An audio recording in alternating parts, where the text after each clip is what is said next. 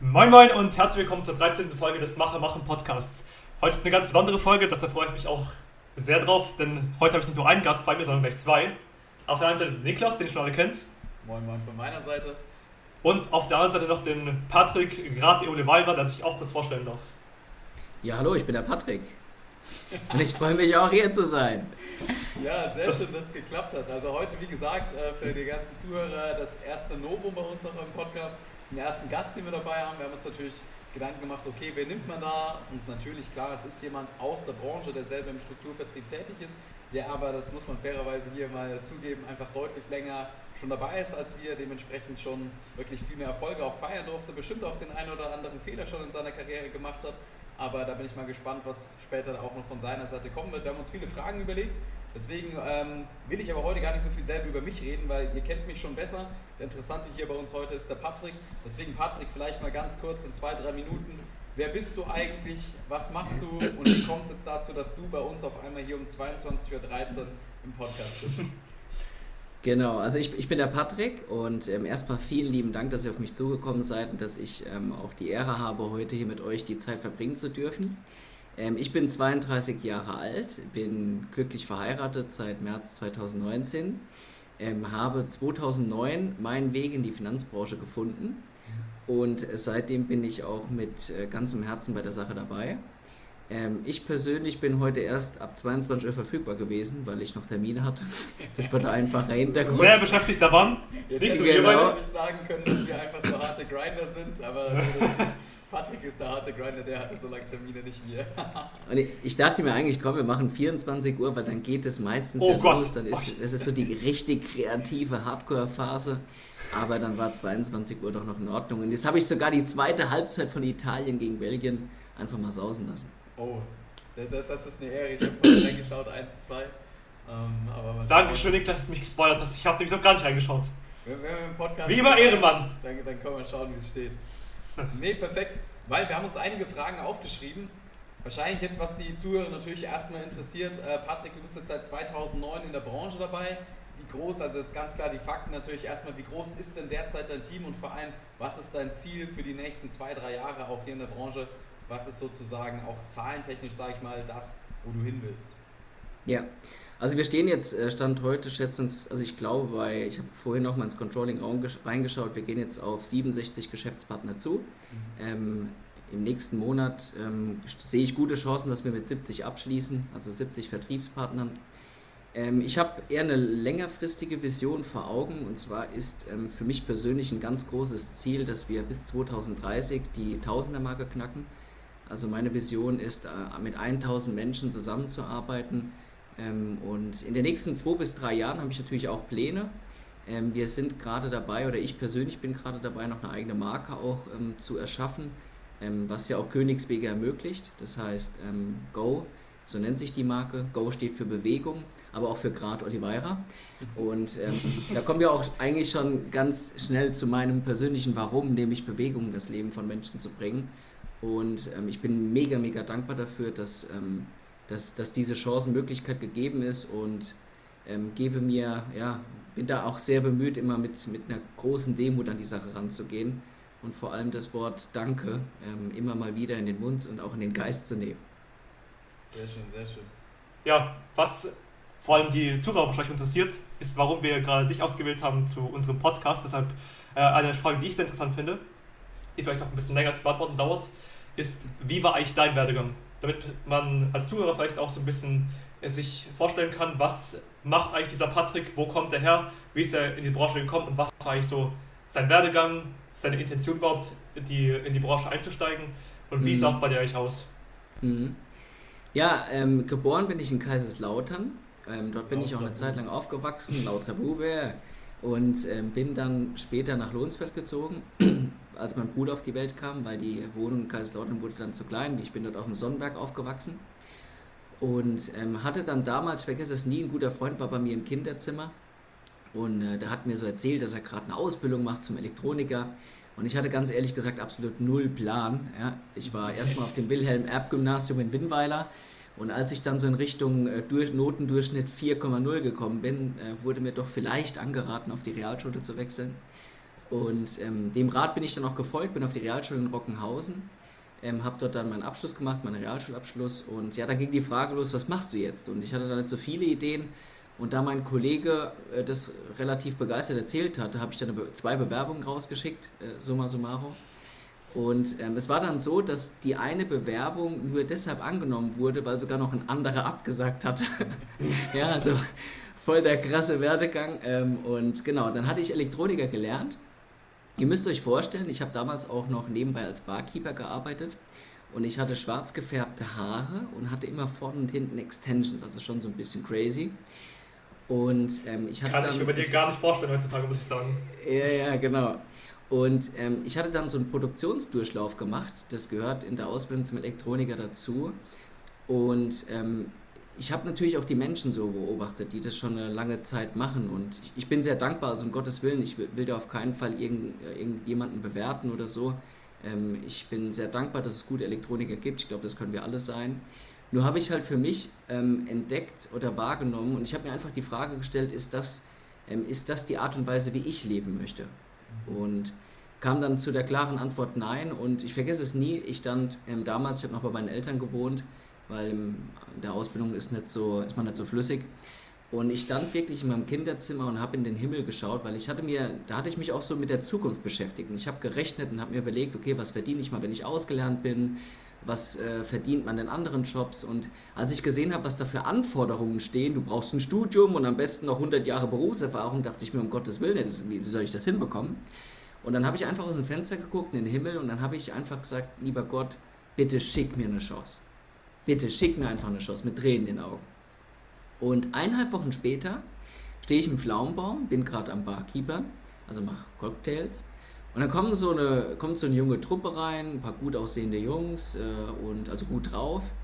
Und äh, mit einem komme ich ins Gespräch und der zieht meine Nummer. Ja, und ich hatte zu der Zeit auch noch ähm, so ein bisschen was mit Kleidern gemacht und ich dachte mir, hey, der scheint ähm, auch flüssig zu sein. Schaue ich doch mal, ob der vielleicht ein paar Kleider kaufen kann.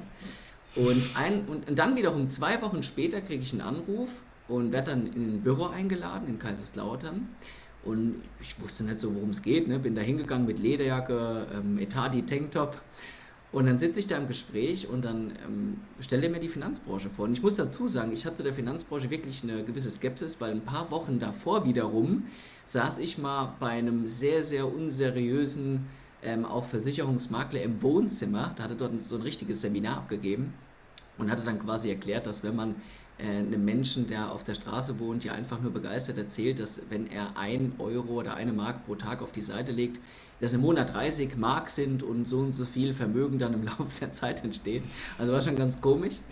Aber dann, ja. ja, ja, genau, Zinseszins. Ey. Und dann ähm, dachte ich mir, okay, das soll es jetzt nicht wirklich sein.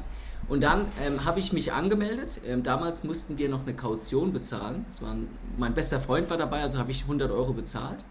Und dann ging es heim. Äh, leihen kann für einen Anzug. Dann bin ich ins C&A geflitzt, habe mir von ja, dem Geld, was sie mir leihen konnte, einen Anzug gekauft, die Anzugsschuhe vom Papa, die Krawatte vom Papa und dann bin ich auf ein Seminar gefahren. Und dann ging quasi meine Reise in die Finanzbranche los, erstmal nebenberuflich. Wie, wie alt warst du da, als du jetzt gerade eben auch diese Chance, sag ich mal, wolltest? Warst du da so 17, 18 oder wie alt warst du? Ich, ich war 20 und ähm, Weißt du, ähm, meine Mama, die ist ähm, Friseurin, mein Papa ist mittlerweile Busfahrer und ich habe wundervolle Eltern, die, die alles für mich tun würden, für mich und meinen Bruder immer da sind. Ähm, nichtsdestotrotz ähm, hatten wir natürlich jetzt nicht Geld im Überfluss. Ähm, ich hatte auch in der Schule Phasen, wo ich äh, mal gehänselt wurde, weil wir eben kein Haus hatten und ähm, weil wir halt nicht so ein schönes Auto gefahren haben. Und das hat mich natürlich, glaube ich, sehr früh schon dazu animiert. Ähm, und da hatte ich natürlich auch eine sehr starke monetäre Motivation, weil ich wollte einfach, einfach beweisen, dass ähm, das war damals zumindest so, äh, aus mit Sicherheit auch falschen Motiven heraus, dass ich es wert bin und dass ich, dass ich auch was erreichen kann, dass ich auch mal ein schönes Auto und ein Haus haben kann. Vielleicht eine ähm, Situation daraus, die ähm, mich sehr geprägt hat auch, wir waren mal in der Schweiz eingeladen. Mein Papa war mit einem Fußballer befreundet, der auch mal deutscher Meister wurde. Und die hatten uns mal in die Schweiz eingeladen und dann sind wir hingefahren. Und dann war ich, mein Vater, der Fußballer mit seinen Kindern äh, in einem Hallenbad in der Schweiz. Und wir stehen am Eingang und mein Vater sieht plötzlich, was der Eintritt kostet. Und als er das gesehen hat, ist er zu mir gekommen und hat mich gefragt, ob ich wirklich ins Schwimmbad gehen will. Sein Kollege hat es dann mitbekommen und hat uns dann den Eintritt bezahlt, aber das, ich hatte da dann auch verstanden, okay, wenn du kein Geld hast, dann kein Hallenbad. Und dann war halt für mich klar, okay, ich, ich möchte auch meinen Kindern mal ermöglichen, in jedes Hallenbad dieser Welt reinzukommen. Ja, und dann ging einfach, und Finanzbranche war für mich klar, weil mein Onkel, der war mal Versicherungsvertreter und der hatte auch ein wirkliches Traumleben, tolles Auto, tolles Haus. Und ich dachte mir, hey, wenn der das hinbekommen hat, kriege ich es auch. Und ganz lustig übrigens, der hatte mir immer davon abgeraten, in die Finanzbranche zu gehen. Der hat immer gesagt, das hat keine Zukunft, der Beruf, mach lieber was anderes. Heute weiß ich natürlich auch, genau, mach was sicher. Ist nicht nur der Meinung, lustigerweise. Ja. Aber was hat dich dazu ja. getrieben eigentlich, nachdem du gesagt hast, du warst skeptisch, sehr skeptisch gegenüber der Finanzbranche, dass du trotzdem in die Branche gegangen bist? Ich habe, weißt du, ähm, was, was heißt skeptisch? Ähm, ich war nicht der Branche, es war vielleicht falsch ausgedrückt, nicht der Branche gegenüber skeptisch, es war einfach nur die Situation damals in dem Wohnzimmer. Mhm, ähm, ich, hatte, ich hatte eine Chance gesucht und ich war offen. Ähm, nur meine Eltern haben mich natürlich auch ähm, irgendwo erzogen und äh, mein, mein Vater war da auch immer hinten dran. Also bis ich 18 war, durfte ich auch in dem seiner Nähe kein Alkohol trinken, ja.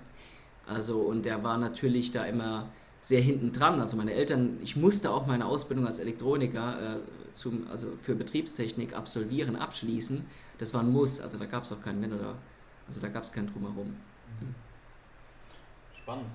Was würdest du jetzt sagen, so rückblickend, jetzt 2009 bis 2021 ist natürlich eine lange Zeit, wenn ich mir überlege, 2009, da war ich gerade mal äh, elf Jahre dann bald alt, das ist natürlich noch ein bisschen andere Zeit. Wie hast du die Branche jetzt wahrgenommen, auch die letzten zehn Jahre? Was hat sich da großartig verändert? Gerade jetzt auch natürlich, ähm, gerade sage ich jetzt immer, denke ich immer so einen schlechten Wortwitz mit deinem Nachnamen. genau. Ähm, aber hier, gerade, was denkst du sozusagen über diese letzten zehn Jahre auch? Was hat sich in deinen Augen verändert hier in der Branche? Ja, jetzt könnte ich natürlich auch einen Spruch bringen, 180 Grad. ja. Genau. Nein, ähm, also als ich damals angefangen habe, ich denke, es war, es war damals ähm, mit Sicherheit einfacher. Ähm, einfacher, aber nicht unbedingt auch im Guten, ähm, weil ähm, was ich sehr gut finde in den letzten Jahren, dass ähm, die Branche in den Anforderungen, ähm, also dass, dass stärkere Anforderungen gegeben sind. Es kann nicht mehr jeder machen. es wird viel mehr auch auf Dokumentation geachtet, was ich auch mega wichtig finde, weil ähm, wir dürfen nicht vergessen, der Finanzbranche ähm, ein sehr sensibler Beruf. Wir haben eine mega große Verantwortung, weil wir Menschen beraten, die da draußen kaum finanzielle Bildung bekommen und uns ähm, dementsprechend vertrauen. Und Vertrauen ist mit größter Wertschätzung auch ähm, anzunehmen und auch dementsprechend ähm, ist auch damit umzugehen. Und deswegen finde ich es auch gut, dass, dass die Regularien, die gesetzlichen ähm, ja, Regularien da einfach immer mehr fordern ähm, und dadurch sich auch die Spreu vom Weizen trennt. Und ich glaube, dass ähm, die Branche da ähm, enger wird. Das heißt, es, es wird, und äh, davon bin ich felsenfest davon aber auch überzeugt, in den nächsten Jahren so sein, dass der Ruf ähm, des ähm, Finanzberaters auch wieder an, ich sag mal, stärker im Gewicht wird. Es wird wieder ein Beruf sein, den man gerne lernt, weil man eben auch vor allem die Chancen sieht und die Chancen sind schon immer da in der Finanzbranche. Mir hat mal jemand gesagt, du Patrick, ähm, wenn du mit Geld arbeitest, wenn du Geld verdienen willst, dann musst du mit Geld arbeiten. Und da ist viel Wahres dran. Ich glaube, dass die Chancen schon immer groß waren, nur dass die Angst, ähm, etwas Falsches zu tun, anderen was Falsches anzutun aus eigenem Unwissen heraus, viele natürlich erstmal ähm, dazu bringt zu sagen, oder bin ich erstmal vorsichtig, ähm, bevor ich da jetzt in der Finanzbranche irgendwas starte, weil, und das ist ja meistens so, hinter jeder Angst steckt ja ein positives Ziel. Und in dem Moment, wo ein Mensch sagt, ich will niemand anderes ähm, über den Tisch ziehen, ähm, hat er ja das positive Ziel, dass er anderen Menschen einen Mehrwert bringen soll. Und deswegen ist das ja an sich eine gute Angst. Und da sage ich immer wieder, genauso Menschen brauchen wir in der Branche mit diesen Ängsten, damit eben genau das nicht passiert. Und ich meine, auch da ein kleiner Spruch, sage ich auch gerne mal wieder, ich sage, du pass mal auf, wenn ich dich über den Tisch ziehe, dann nur damit du danach auch besser sitzt. Du mit deinen geilen Sprüchen, ich finde das immer faszinierend. Du, du schreibst die auch immer auf, das finde ich auch ziemlich geil. Ähm, ja. Aber was du gerade schon für einen wichtigen Punkt angesprochen hast, sind die Chancen. Und zwar, ich hatte schon viele Gespräche, du wahrscheinlich auch und Niklas auch, darüber mit Leuten, ob sie in die Finanzbranche starten möchten oder nicht und die, die Gründe dafür. Also, was siehst du denn eigentlich für Chancen in der Finanzbranche? Vor allem, was hast du früher für Chancen gesehen und was siehst du jetzt für Chancen? Hat sich das geändert? Ja. Ähm, Also da gehe ich einfach vielleicht auch mal auf den, auf den Beruf Vertrieb ähm, oder auf, auf die Richtung Vertrieb ein. Ähm, ich vergesse nie, ich hatte mal einen Anwalt aus Berlin kennenlernen dürfen, ähm, sehr erfolgreich auch. Und ähm, wir hatten damals, er war Dozent, er hat einen Vortrag bei uns gehalten und ich durfte ihn danach an den Bahnhof fahren, weil er war mit den öffentlichen Verkehrsmitteln äh, zu uns nach Kaiserslautern gekommen. Und im Auto sagte er mir was, ähm, er sagte zu mir, er war damals auch mal im Vertrieb und er sagte, wissen Sie, Vertrieb ist eine Lebensphilosophie. Das ist nicht nur einfach ein Beruf, es ist eine Lebensphilosophie, weil es so vieles mit sich bringt. Ich glaube, dass Vertrieb und die Prinzipien des Lebens Hand in Hand gehen. Ähm, und wenn ich nur auch auf mich persönlich das nochmal reflektiere, als ich äh, 2009 gestartet bin ähm, und wo ich heute stehen darf, vor allem was ich lernen durfte, welche wundervolle Menschen ich begegnen durfte, welche Täler ich durchlaufen durfte. Ich bin felsenfest davon überzeugt, dass ein Vertriebsjahr so viele ähm, Herausforderungen, so viel, und herausfordern heißt ja herausfordern, ähm, und es bringt einfach so viele Gelegenheiten zu wachsen, viel mehr als äh, vielleicht in normal fünf bis zehn Lebensjahren. Und deswegen in zehn Vertriebsjahren kannst du so viel lernen, wie du normal vielleicht in 100 Jahren lernen würdest. Ja, weil du ganz andere, ganz andere ähm, ähm, Gelegenheiten einfach ähm, auch erwischst. Und das sind die verrücktesten Aufgaben, die auch da auf dich zukommen. Weißt du, ich denke immer wieder, ähm, als Elektroniker habe ich Ping-Pong gespielt. Und beim Ping-Pong-Spielen ist es ja so, du schlägst einfach einen Ball zurück. Und oftmals ist es auch so im Leben. Ja, wir werden beschäftigt, jemand spielt zu uns den Ball und wir spielen ihn zurück. Und das ist natürlich bequem und angenehm.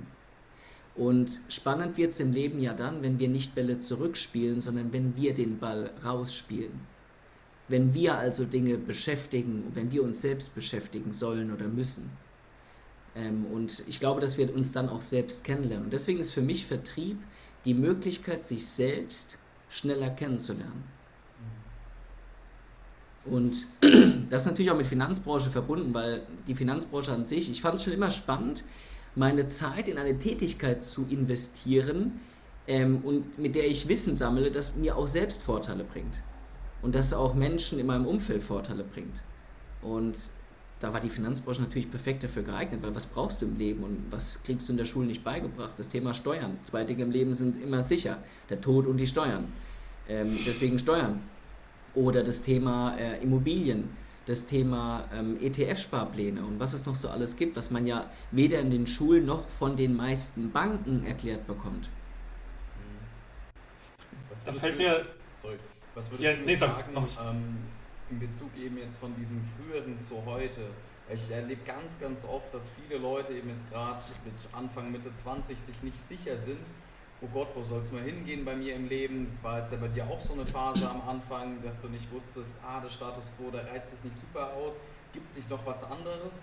Und oftmals habe ich dann das Gefühl, dass so eine grundsätzliche Offenheit besteht, aber dann doch nicht in dieser allerletzten Konsequenz, dass jemand mal sagen würde, okay, probiere jetzt halt mal wirklich was Neues aus für gewisse Jahre auch, weil ansonsten in meinen Augen ist es einfach nur ja, so mal ein bisschen reingeschnuppert, aber nicht wirklich durchgezogen. Was kannst du diesen Leuten also an Tipps auch mitgeben, was man vielleicht am Anfang unbedingt beachten sollte, dass es eben auch wirklich eine ehrliche Chance sein kann und nicht nur dieses, okay, ich mache mal ganz kurz mit meinem kleinen Zeh, zack, hier ins Wasser reingetupft und dann bin ich schon wieder draußen. Ich würde da noch was hinzufügen, eine Frage, die so ähnlich ist, die ich auch fragen wollte. Und zwar gleichzeitig noch die Frage, für wen ist denn überhaupt der Vertrieb was? Oder die Finanzbranche? Eher der Vertrieb, weil das ist auch eine Frage, die mich auch lange beschäftigt hat.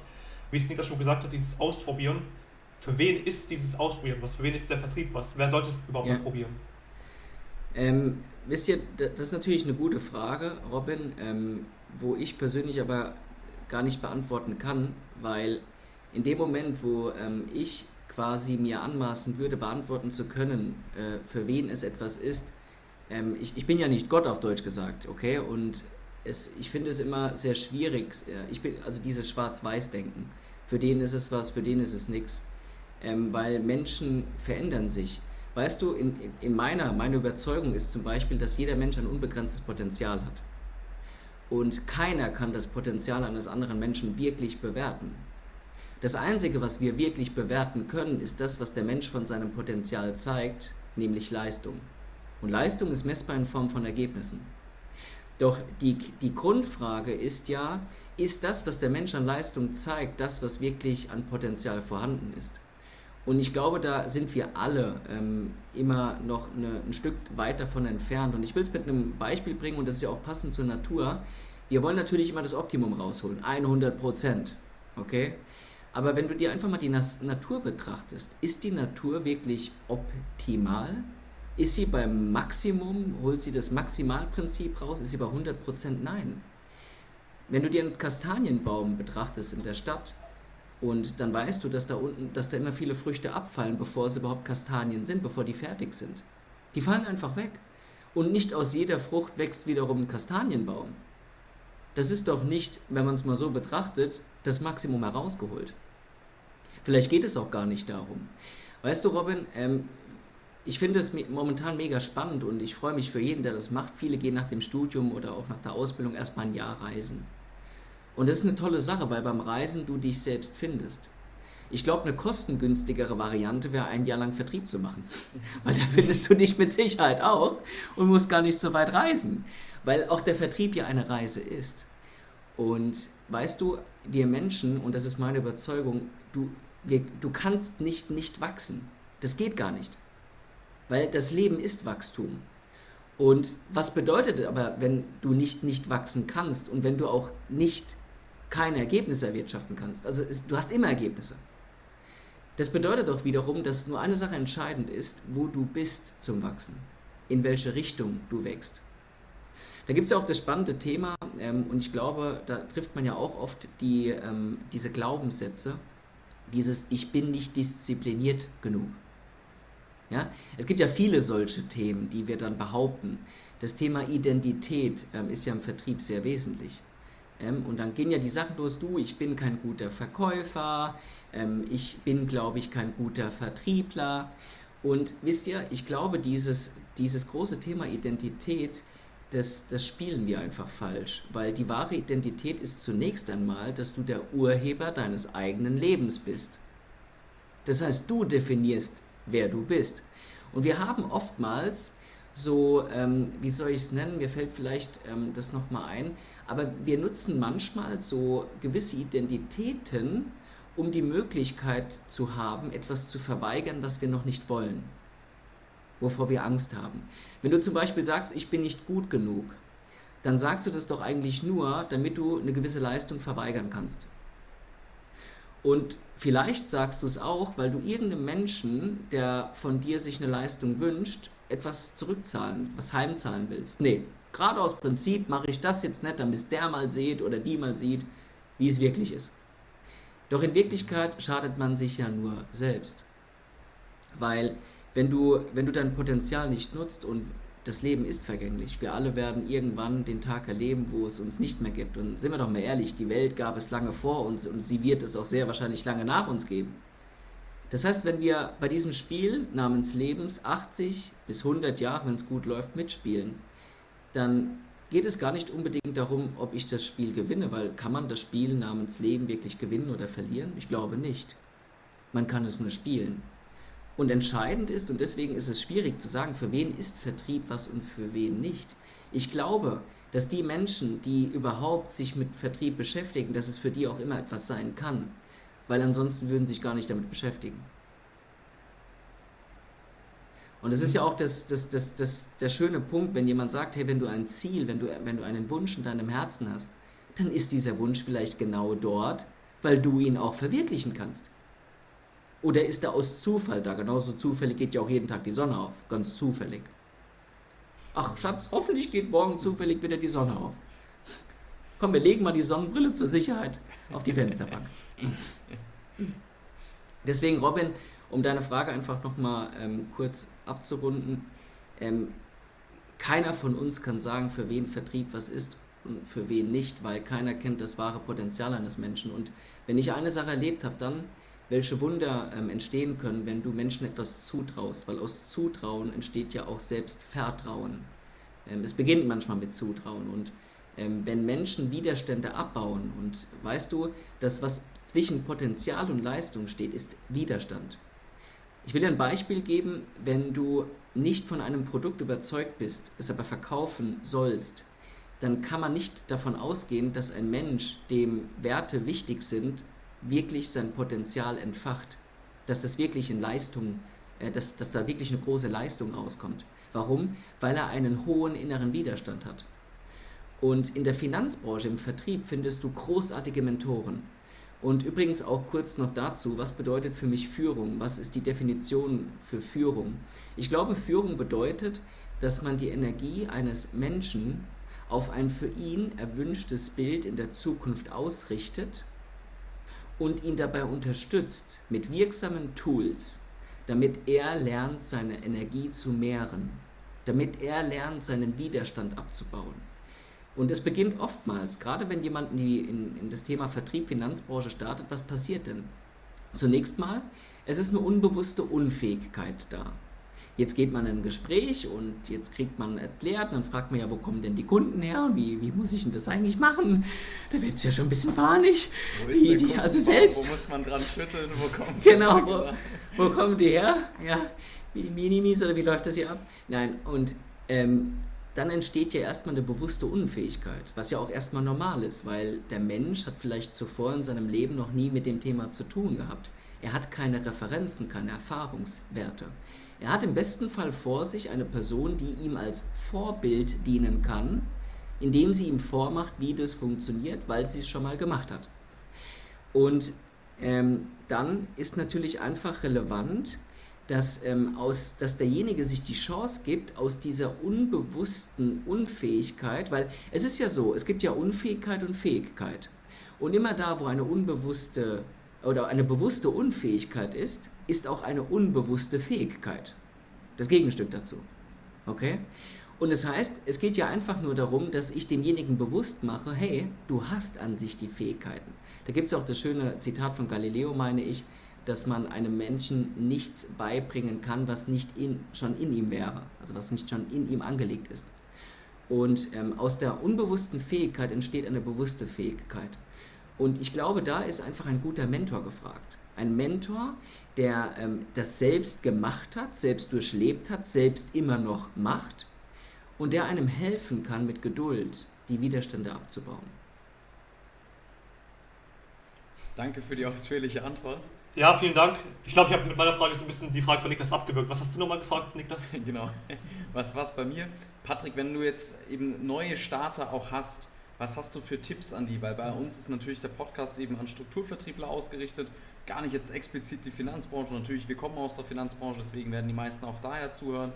Aber was hast du für Tipps genau für junge Leute oder für ältere Leute, die eben frisch in der Branche sind, die frisch im Vertrieb reinstarten?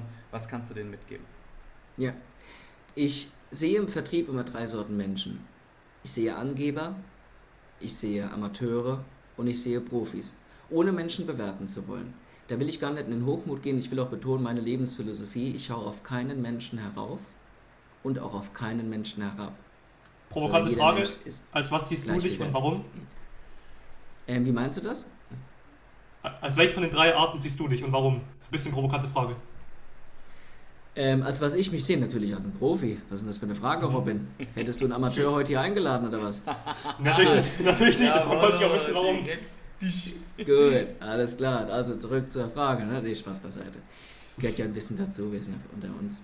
Ähm, also, ähm, gehen wir mal kurz drauf ein. Ähm, was ist ein Angeber? Und es wie gesagt keine Verurteilung oder so, sondern vielleicht einfach eine Chance, dass ähm, der Neue, der gerade zuhört, sich auch die Frage stellen kann, wer will ich sein, was will ich sein. Der Angeber, das sind oftmals die Leute, die kommen äh, in den Vertrieb und denken sich, ah, ich kenne da so einen, der hat eine große Firma, aber wenn der Kunde wird.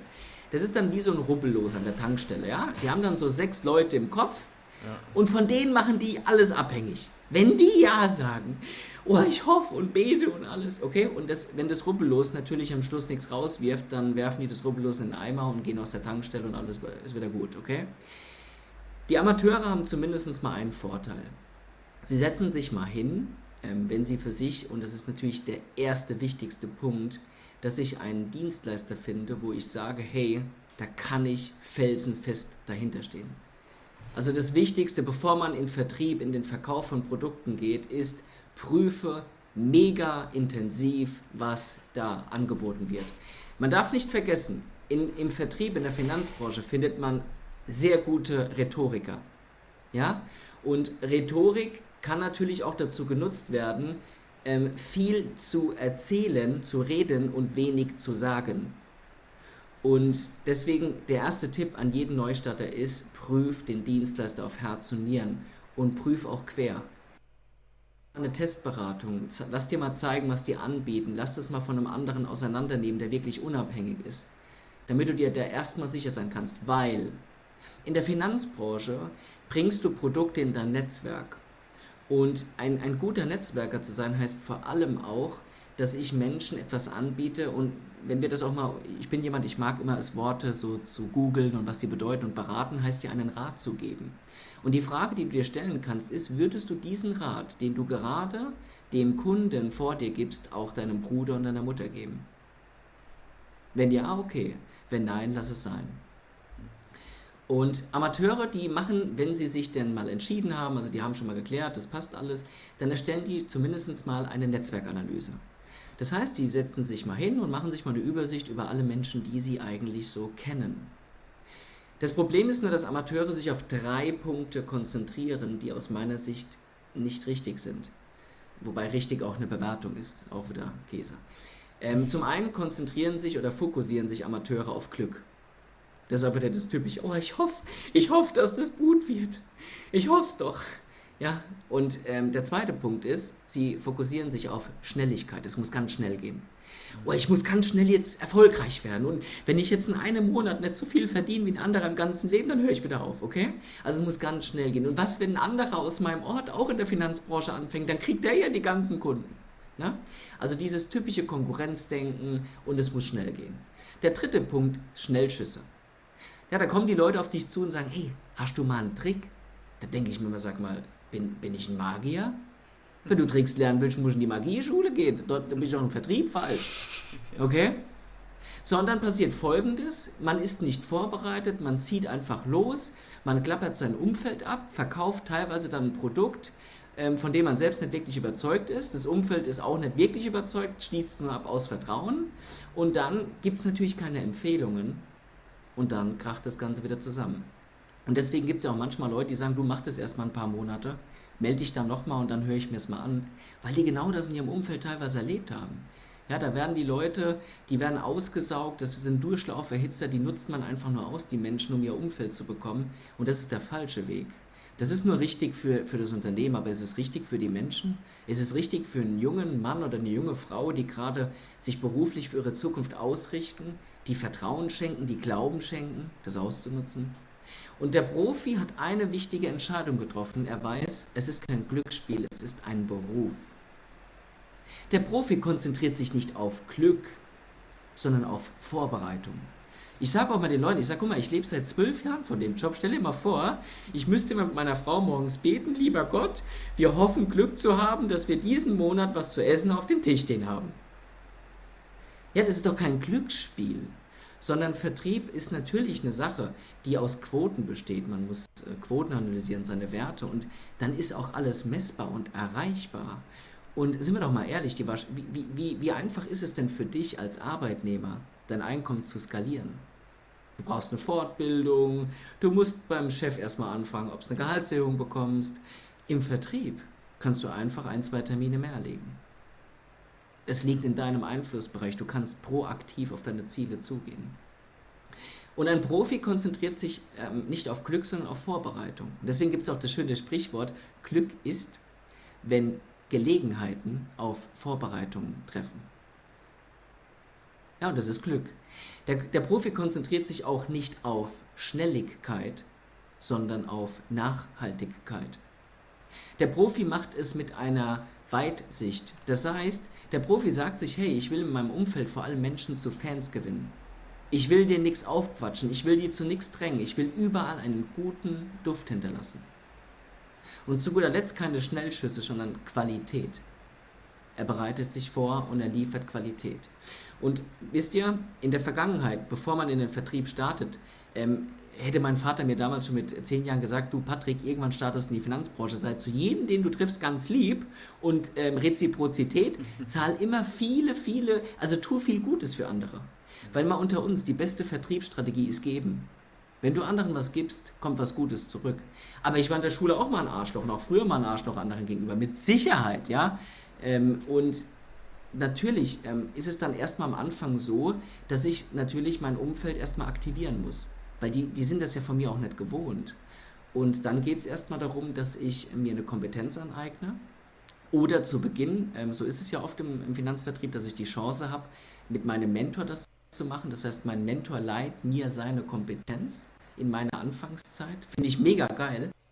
Mhm. Ein Restaurant auf und dann kommt einfach ein anderer Vier-Sterne-Koch oder weiß nicht, wie viele Sterne es gibt und der kocht bei dir und hilft dir in der Anfangszeit, dass du ein paar gute Rezensionen bekommst und es gut läuft. Und bringt dir auch das Kochen auf dem Niveau bei. Und deswegen wieder zurück zum Thema, such dir die richtigen Mentoren aus. Aber wenn ich den habe, dann leitet er mir seine Kompetenz und dann kann ich meinem Umfeld Mehrwerte liefern und dann entstehen Empfehlungen. Und dann habe ich die Chance, in der Finanzbranche nachhaltig erfolgreich zu sein. Super, dann fasse ich das nochmal ganz kurz zusammen. Also du hast jetzt eben gerade gesprochen, einmal von den Amateuren, von den Angebern und auch von den Profis. Du hast jetzt mal kurz skizziert, wer kann was, wer sollte auf was achten und vor allem, was wichtig ist, eben diese richtige Auswahl der Mentoren. Jetzt habe ich gedacht, dass ein anderer Punkt auch noch kommt von deiner Seite, den will ich nämlich jetzt mal einwerfen, weil vielleicht auch mal so eine kleine Story von meiner Seite, wie habe ich den Patrick eigentlich kennengelernt, wie habe ich den wahrgenommen. Und zwar war es so, dass ein Kollege von mir aus Heidelberg mit Patrick im Gespräch war und in mehreren Gesprächen dann über mehrere Jahre auch hinweg. Und irgendwann hat der Patrick auch gesagt, hey, er findet eigentlich die Idee, so wie wir sie vertreten, von einer Finanzdienstleistung ziemlich cool und ist dementsprechend dann mit seinem Team auch zu uns gewechselt. Ich habe den Patrick kennenlernen dürfen, das war das allererste Mal dann, also wirklich intensiver kennenlernen bei einer Fortbildung. Ich weiß nicht, ob du dich noch daran erinnerst, Patrick. Äh, ich meine, das war im Schwarzwald, genau.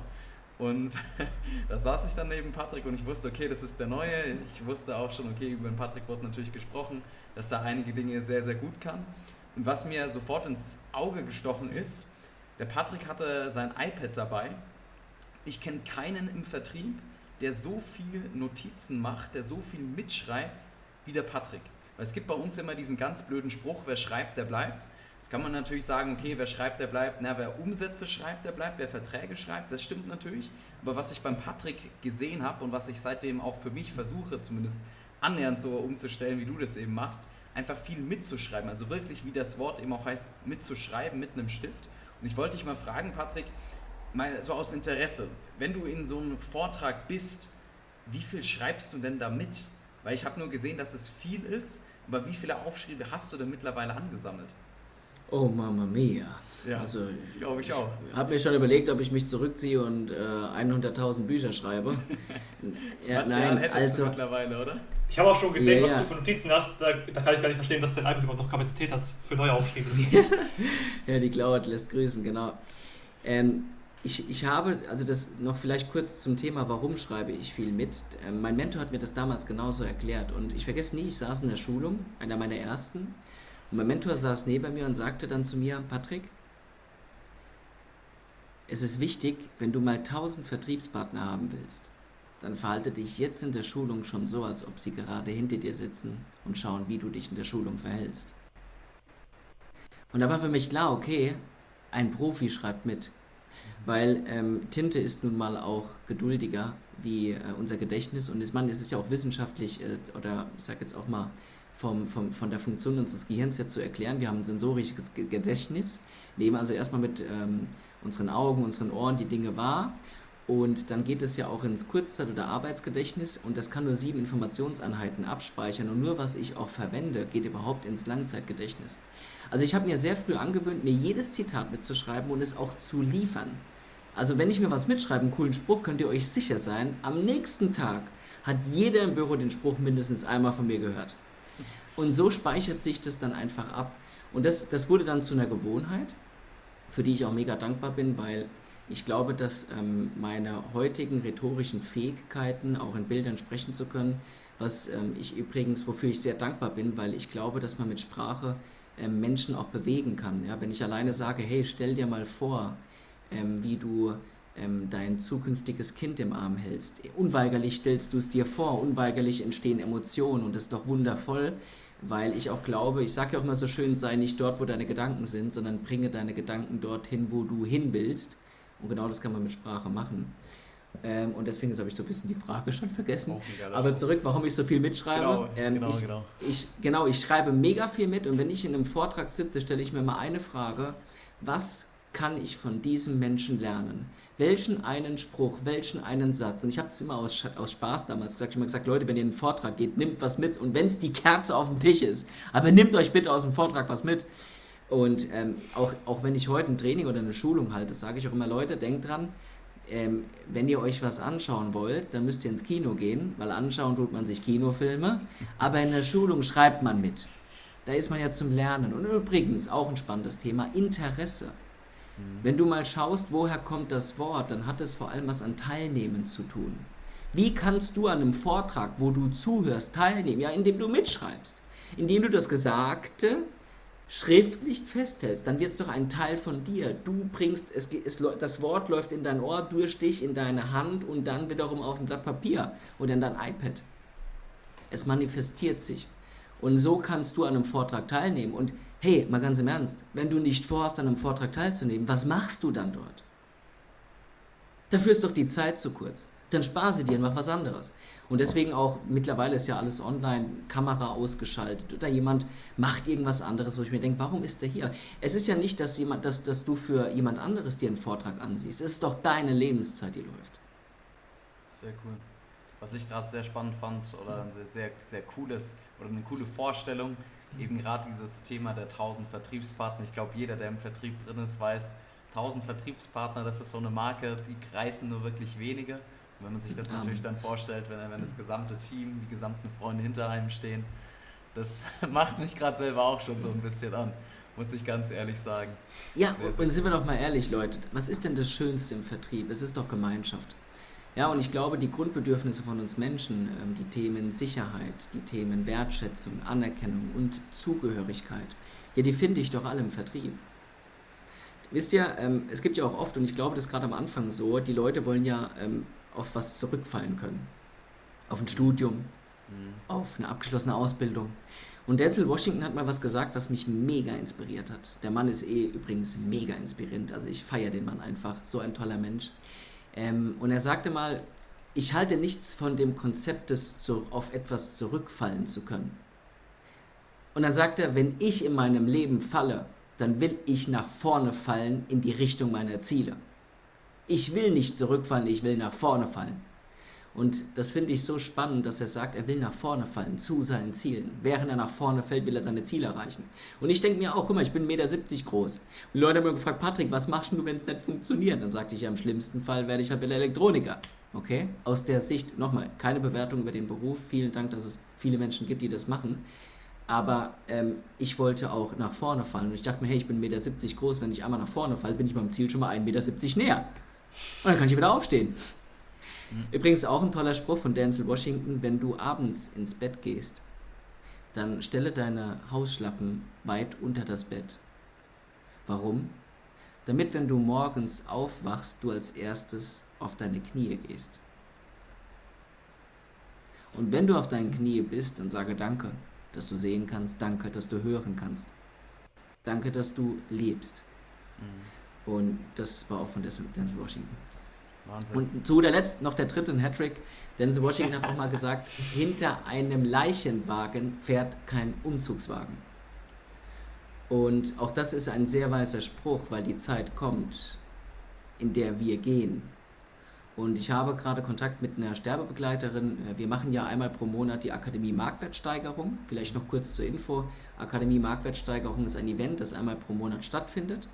Ähm, das sich mega toll entwickelt. Das war am Anfang nur für interne Vertriebler, also Vertriebspartner gedacht und mittlerweile kommen auch externe dazu. Das Event wird von einem Diplompsychologen begleitet, von ähm, dem Julian Vordergill aus Heidelberg. Die Martina Brandes konnte ich gerade heute dazu gewinnen. Ähm, die macht kontextuelles Coaching. Der Hammer, die Frau. Also wirklich der absolute Hammer. Und wir haben beim nächsten Mal noch eine Sterbebegleiterin dabei. Und mit der habe ich so auch über das Thema gesprochen, was bereuen Menschen denn am meisten, wenn sie ableben? Und sie sagte, hey, manchmal auch einfach, dass sie nicht mehr getanzt haben, als es noch nicht wehgetan hat, sich zu bewegen. Mhm. Und dass sie Dinge nicht gelöst haben.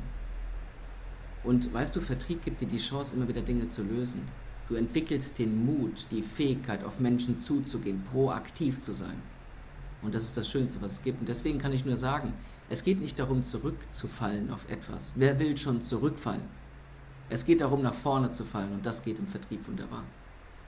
Schön. Da gibt es sogar Mentoren, die dich nach vorne stupsen. Aber ja. natürlich nicht, dass du fällst. Dann geht's, geht's aktiv. Mhm. Musst du gar nichts machen. Wow. Ja. Das war's wieder mit der Folge vom Macher machen Podcast.